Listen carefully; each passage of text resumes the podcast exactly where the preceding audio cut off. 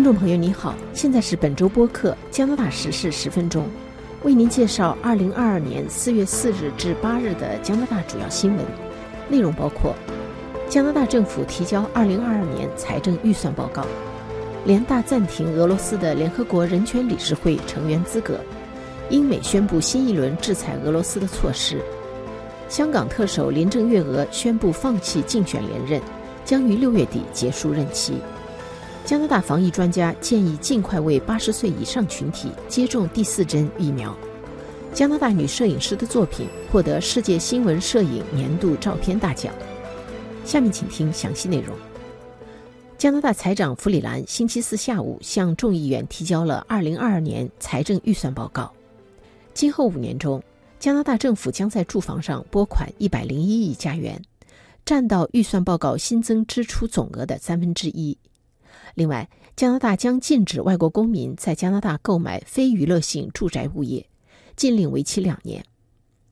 对加拿大人，联邦政府将从明年开始推出第一套住房免税储蓄账户，每年可存进八千加元，账户总额上限为四万加元。这笔钱可以免交个人所得税，取出的时候也可以免交投资收益税。在二零二二年一月一日之后购买的第一套住房，可享受的税额抵免被增加到一万加元。这意味着购房者最多可以拿到一千五百加元退税，减轻购房手续费造成的负担。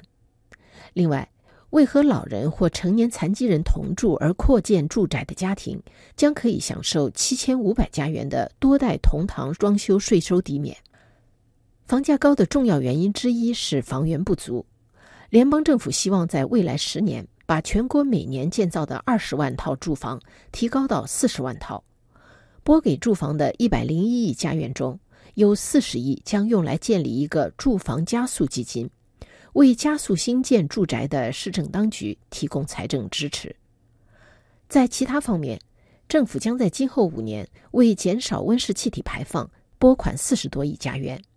其中十七亿加元将用于延续目前的零排放车辆项目，减少购买此类车辆的成本，并把项目范围首次扩大到货车、卡车和 SUV。政府将在今后五年中拨款五十三亿加元，随后每年拨款十七亿加元，建立全国性的牙医保险项目。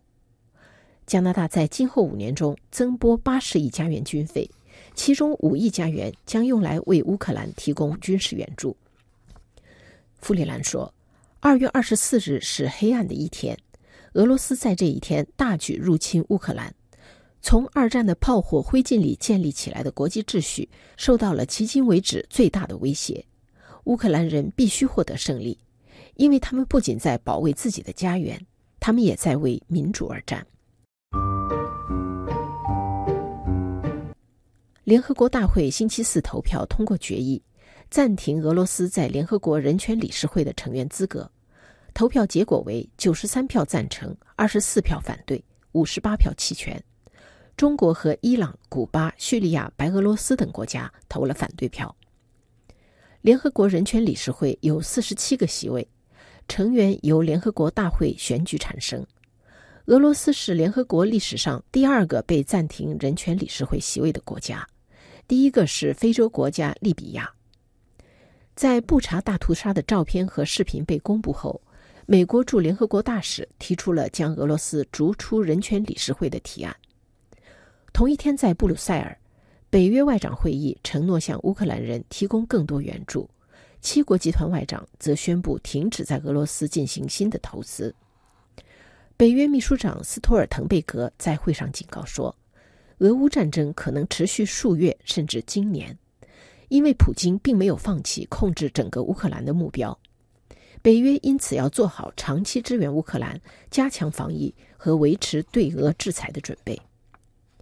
随着关于布查大屠杀的细节被进一步披露，英美等国家星期三宣布了新一轮制裁俄罗斯的措施。英国将冻结俄罗斯联邦储蓄银行在英国的资产，禁止英国企业及个人在俄罗斯投资，在今年年底以前停止进口俄罗斯煤炭和原油，禁止进口俄罗斯钢铁产品等。美国将禁止俄罗斯联邦储蓄银行和阿尔法银行使用美国金融系统，并禁止美国企业及个人与这两家银行的业务往来。普京的两个女儿和俄罗斯外长拉夫罗夫的妻子女儿被禁止使用美国金融系统，他们在美国的资产也被冻结。美国政府相信，普京他的密友。和许多俄罗斯寡头隐藏财富的方式之一，是由他们的家人在美国和许多其他国家投资和储蓄。欧盟宣布禁止俄罗斯煤炭进口。挪威星期三驱逐三名俄罗斯外交官。本星期已经有将近两百名驻欧洲国家的俄罗斯外交官被驱逐。在布查大屠杀被披露后，美国宣布向乌克兰提供重武器，包括远程空中防御系统。远程火炮和海岸防卫系统。捷克向乌克兰提供的第一批苏制坦克和火箭炮已经运往基辅。有消息说，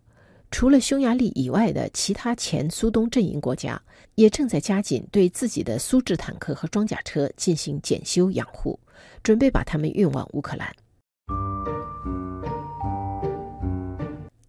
香港特首林郑月娥宣布放弃竞选连任。将在三个月后结束任期。他表示，做出这个决定是为家庭考虑。香港政务司司长李家超星期三宣布辞职，并表示在辞呈获批后将参加香港特首竞选。今年六十四岁的李家超曾在警界服务多年，二零一七年起担任保安局局长，二零二一年六月起担任政务司司长。他积极推动逃犯条例修订和港版国安法实施，对香港示威者始终态度强硬，因此获得中央政府和香港建制派的欣赏，但是也引起反对派担忧，香港社会会因他的当选失去更多自由空间。加拿大全国免疫顾问委员会星期二发布公告。建议各省迅速为八十岁及以上的加拿大老年人接种第四针疫苗。该委员会还建议各地可以酌情考虑把第四针的接种范围扩大到住在养老院的七十至七十九岁老人。在所有年龄段中，老年人是最容易出现重症、需要住院治疗的群体。而加拿大公共卫生署已经预测。BA 二变异毒株的出现将在未来几周使全国感染病例和住院人数显著增加。委员会认为，现在需要提高第一剂加强针随着时间减弱的保护作用，降低可能出现免疫逃逸的高传染性病毒所带来的风险。许多省份已经开始向老年人提供第四针疫苗，例如安大略省、魁北克省和萨斯喀彻温省。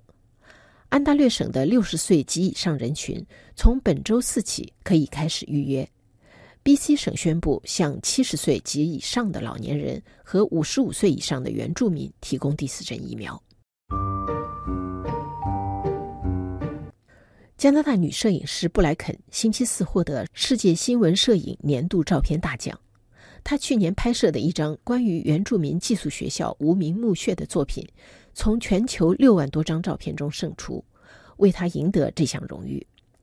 去年五月份，两百多名儿童的遗骸在 B.C 省坎卢普斯的原住民寄宿学校旧址被发现。布莱肯从埃德蒙顿开车前往当地拍照。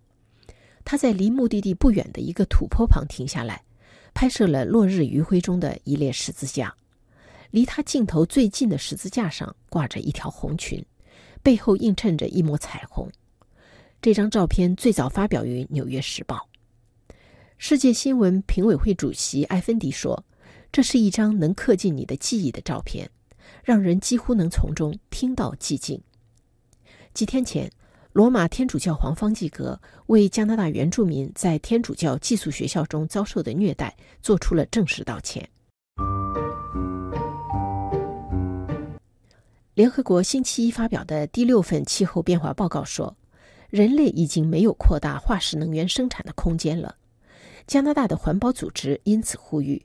加拿大作为全球第四大石油生产国，必须停止所有对石油业的新投资。联合国秘书长古铁雷斯说：“气候变化活动人士有时候会被描绘成危险的激进分子，但事实上，真正的危险激进分子是那些扩大化石燃料生产的国家。他还警告说，在新的化石燃料设施上投资，不论从经济上还是从道德上来说，都是疯狂的行为。根据加拿大石油生产商协会的数据，加拿大今年在石油业的投资预计会达到三百二十八亿加元，比去年增加百分之二十二。以上是本周播客《加拿大时事十分钟》，谢谢您的收听。